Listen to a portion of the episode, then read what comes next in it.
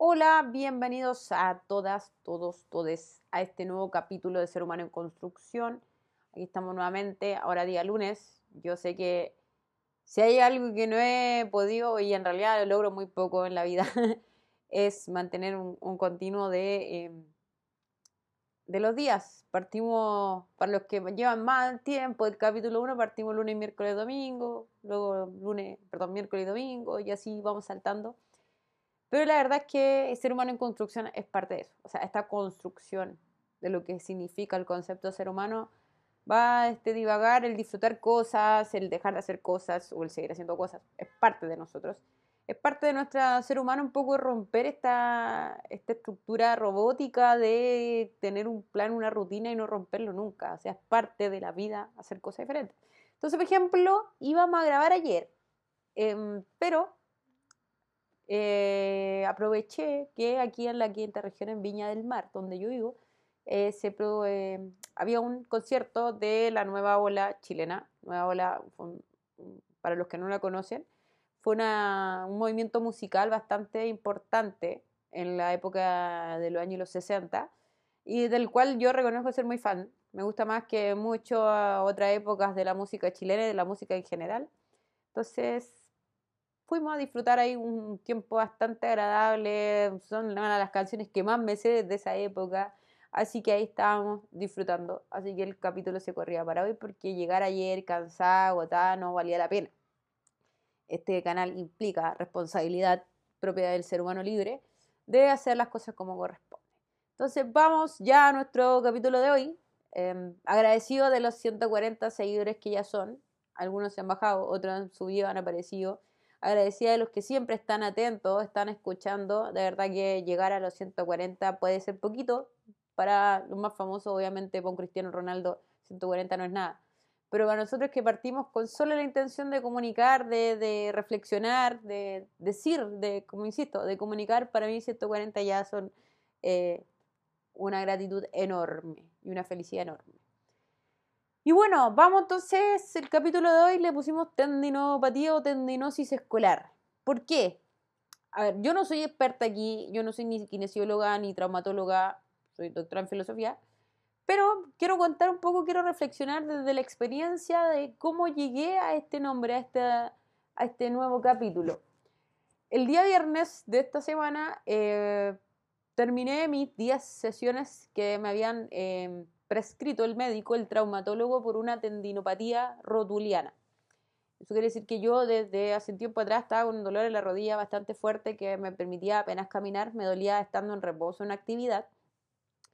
Y esto fue en el mes de noviembre del año pasado. Si bien siempre he tenido problema en la rodilla, eh, antiguamente no me lo trataban, como he criticado acá el sistema médico chileno.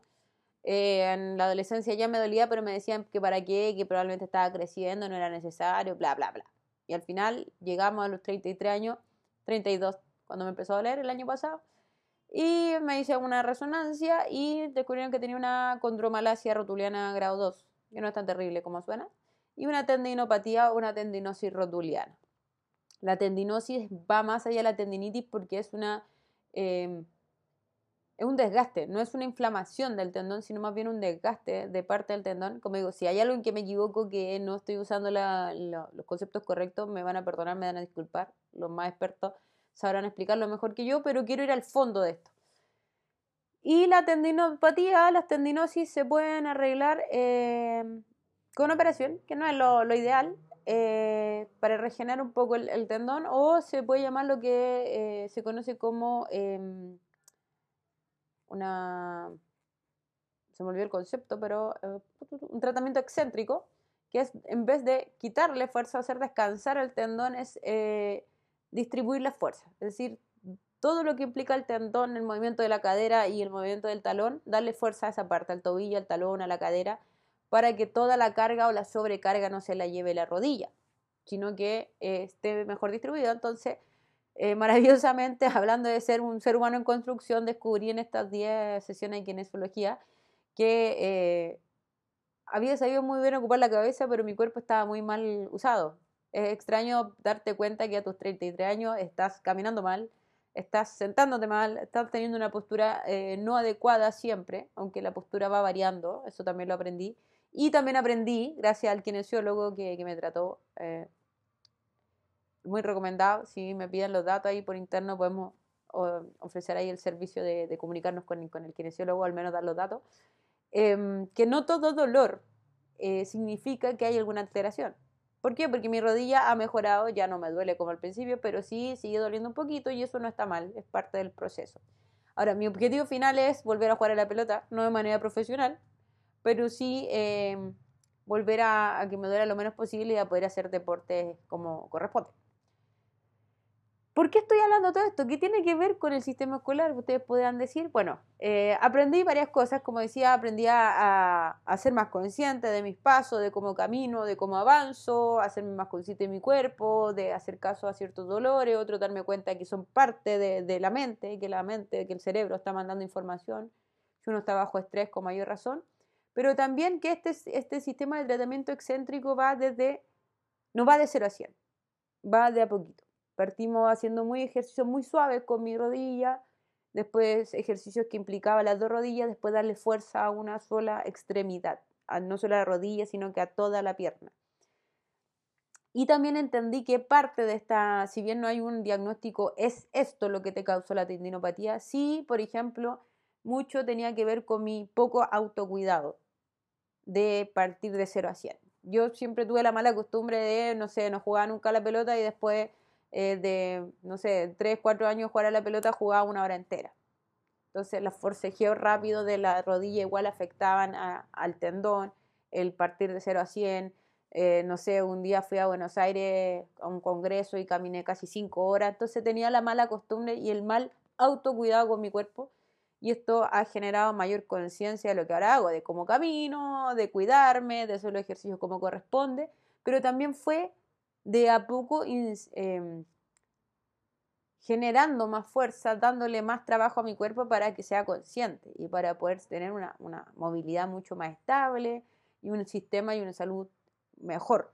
Y ahora significa que, y no quiero hablar de este tema para otro momento, pero mientras que la generación dorada que tiene la misma edad que yo se está retirando, yo tengo que empezar mi actividad física.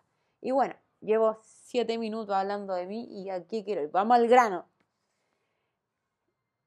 Digamos que, y ese es el punto, y por eso di todo este preámbulo, ¿qué significa una tendinopatía? Que nuestro sistema escolar post pandemia, porque ya, sí, todavía está el COVID, pero quisimos volver a la normalidad.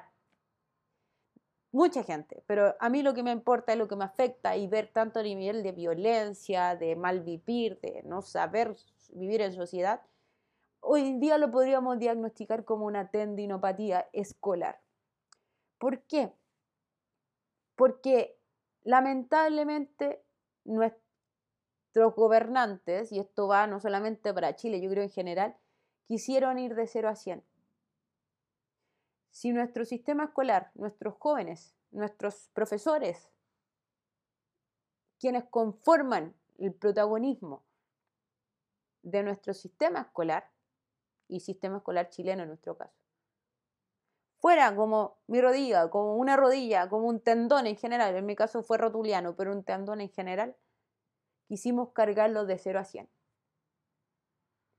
Estuvimos dos años, año y medio, encerrados, sin sociabilizar.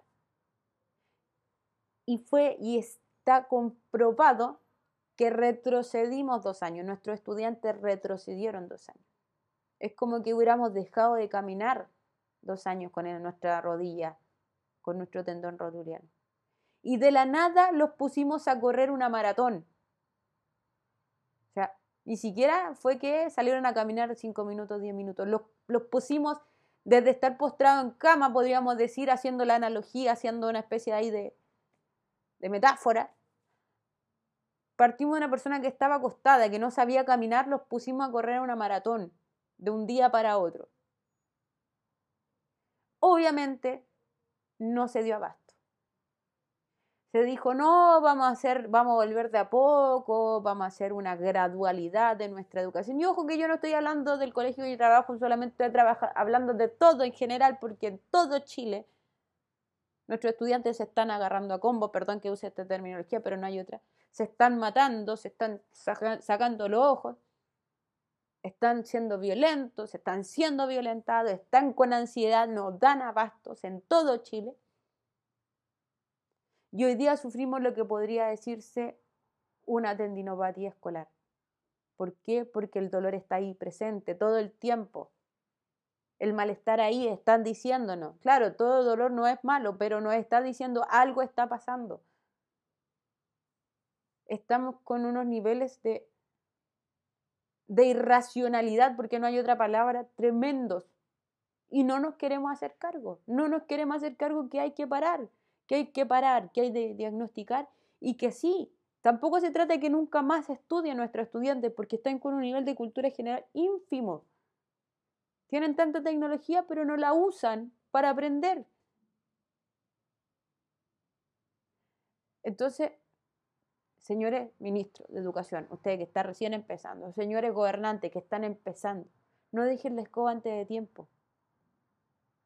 Estamos frente a un caso, a lo mejor ya, yo no sé más enfermedades, no, no soy médico, y lo que me tocó a mí es lo que experimento y con eso vengo a, reflexionar. Quizás puede ser otra enfermedad, puede ser una faringitis, otra itis, puede ser otra cosa.